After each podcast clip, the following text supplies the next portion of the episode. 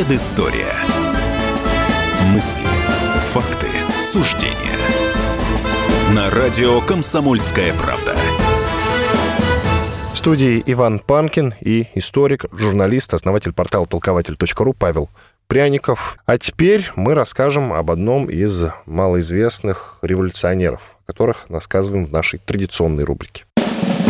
Столетию Великой Октябрьской социалистической революции. В этот раз речь пойдет о Федоре Сергееве, который более известен как товарищ Артем. Павел, слово тебе.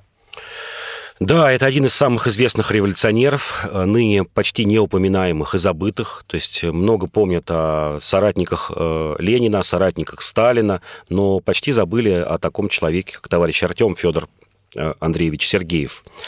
Чем он примечателен? Примечателен, конечно же, э, своей биографией, как люди того времени, совершенно необычной, фантастической. Вот сейчас мы говорили о фантастике, вот такие биографии, э, если сегодня их как-то будет читать молодой человек, они покажут, что это что-то нереальное. Ну вот человек э, рос и рос благополучно в Российской империи, ну в такой в среднезажиточной семье, закончил реальное училище, а потом традиционный путь, как для многих молодых людей того времени, это революция, 1902 год, когда он вступает в, в РСДРП, принимает активное участие в, в, в первой российской революции, э, и затем получает большой э, тюремный срок за участие в этой революции, получает каторгу в Иркутскую область, оттуда бежит через Китай, через Японию и прибывает в Австралию. 1910 год и становится активистом австралийского рабочего движения, получает английское гражданство э, к 16 году, через 6 лет, становится лидером профсоюзов Австралии.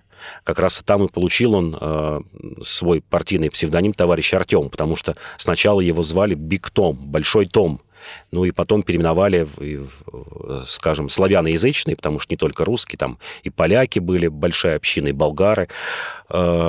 В Австралии э, получает вот свое прозвище товарищ Артем э, сидит там в тюрьме, ну вот кажется, все, человек укоренился, общается с международным профсоюзным движением, американским, английским.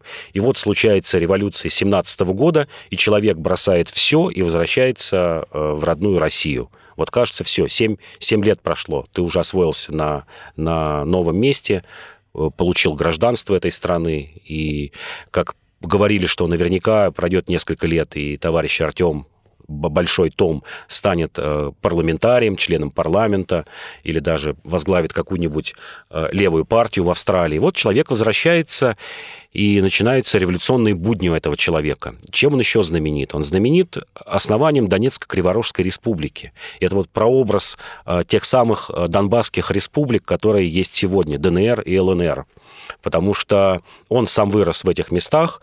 Екатеринослав, ныне Днепропетровск, то есть хорошо знал юг и восток Украины, и считал вместе с своими товарищами, что Восточная Украина, как раз Донецко-Криворожская, она а, составляет ну, особый, я бы так сказал, может быть, даже этнос, дончане.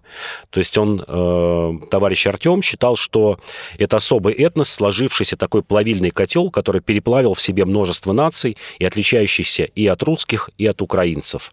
Потому что Донецк того времени – это промышленная революция. Это огромные массы людей, которые стекаются из э, России, из Украины. Это греки, это болгары, это английские инженеры, англичане, которые основывали там заводы, это бельгийцы, это большая армянская община. И вот все это такой прообраз, может быть, Америки или Австралии, в которой он жил, и видел, как вот в этом плавильном котле э, многие нации переплавляются в одну нацию. И он вот до самой своей смерти в 21 году был уверен, что э, на востоке Украины сформировался особый этнос, отличный и от Украины, и от России.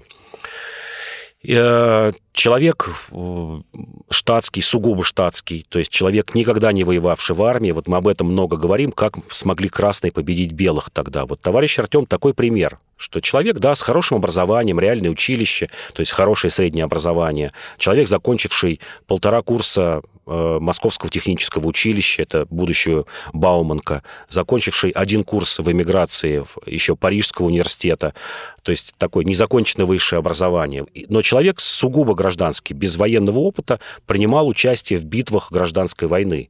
В битвах с Деникиным, перед этим в битвах э, с немцами, которые оккупировали в том числе и Донецк, то есть всю Восточную Украину. И человек, показавший себя хорошим военачальником. Человек, познакомившийся со Сталином под Царицыным, почему его вот называли другом Сталина. Как раз именно оттуда пошла дружба. И, вот и человек... Кировым. И, и, Кировом. Друг, и друг Кирова. Да, и друг Кирова. И вообще, э, как раз именно товарища Артема после окончания гражданской войны рассматривали как будущего министра обороны. Он там назывался не министр, народный комиссар. И даже его смерть в 21 году, такая немного нелепая, на испытании нового поезда, поезд взорвался, э, летом 21 года товарищ Артем погиб, и вот называли, э, сын, во всяком случае, товарища Артема был уверен, что это вот происки троцкистской оппозиции. То Я, кстати, это... тоже слышал эту версию, да. что там все подстроено. Да, то есть не только Троцкий, а там тогда входил и Радок, и другие люди, близкие к Троцкому, и значительная часть ЧК, кстати, как тот же Блюмкин, бывшие левые сэры, что вот товарищ Артем был устранен Э, как раз левой а, позиции, потому что он был реальным кандидатом на пост Народного комиссара обороны. Возможно, и тогда бы история пошла по-другому. И если бы и Киров остался жить, и товарищ Артем, ну вот история есть история. У него был сын, которого э, Сталин, насколько я знаю, установил. Да, сын усыновил. Э, товарищ Артем Сергеев погиб в июле 21 года. Кстати, э, вот нам, я москвич, и нам, и мы тут многие москвичи, и, кстати, товарищ Артем непродолжительное время был даже мэром Москвы в 2020 году.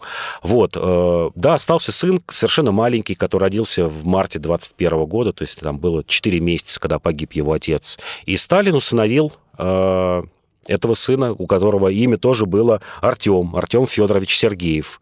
Усыновил, он ходил в одну школу вместе с Василием Сталиным, причем обучался в такой первой экспериментальной московской школе, которая, в которой учебная программа была построена по лекалам Фрейда, потому что в 20-е годы Советский Союз очень любил психоанализ и считал, что вот психоанализ освобождает человека. Во многом это, кстати, может быть, и отпечаток а наложило. какая его ждала судьба после смерти а Сталина? А судьба сдала, вот как раз мы говорим, мы тоже очень много говорим о, я бы так сказал, демократичности и простоте э, правителей того времени. Э, в 1938 году пошел служить в Красную армию. Немного отслужил, потом закончил э, военное училище. То есть вот представьте, приемный сын Сталина учится в обычном училище, получает звание младшего лейтенанта, с первых дней войны участвует в ней. То есть э, вот в июне 1941 года приемный сын Сталина встречает врага. Он был зенитчиком, артиллеристом, командовал взводом дорос до генерала. Дорос до генерала, попал в плен, э, убежал из этого плена. Для него был страх даже не то, что его расстреляют, а то, что немцы узнают, что он приемный сын Сталина, и могут использовать это как шантаж. В общем, как это произошло тоже с еще одним сыном Сталина, родным, Яковом Сталином. И вот э, Артем Сергеев действительно понимал, что это может случиться. Воевал в партизанском отряде, получил несколько тяжелых ранений, э, закончил войну подполковником, в 24 года. В 24 года, и причем это не из-за каких-то родственных связей, а действительно человек, прошедший всю войну с июня 41 года до мая 45 года. То есть вот себе сложно представить, чтобы дети нынешних э, наших больших чиновников могли бы вот своих детей отдать вот в военное училище и пустить в какие-нибудь военные действия. Уже даже в советское время, э, в общем, наши правители избегали этого.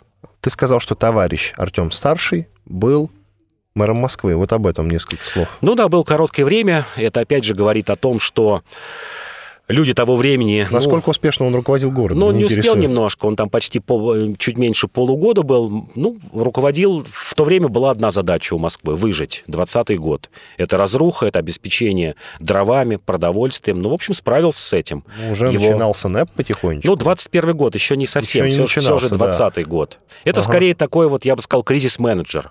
То есть революционер того времени – это кризис-менеджер. Вот сейчас есть э, выражение «эффективный менеджер», который может заниматься всем. А тогда было выражение кризис-менеджер, э, когда человека бросали на любой участок работы, и ты отвечал за это головой. В 30-е годы это достигло вообще апофеоза, что если не справился, вот в расход. Первый, второй, третий, вот четвертого наконец-то нашли, который там наконец-то завод какой-то привел в норму или министерство. В 20-е годы, конечно, такого не было, но легко люди снимались, летели головы, исключали из партии, э, были другие взыскания, несмотря ни на какие заслуги. И вот товарищ Артем был одним из таких людей, э, который успешно справлялся вот со всеми этими участками работы. Иван Панкин и Павел Пряников, историк, журналист, основатель портала толкователь.ру. Спасибо, Павел, большое и до свидания. До свидания.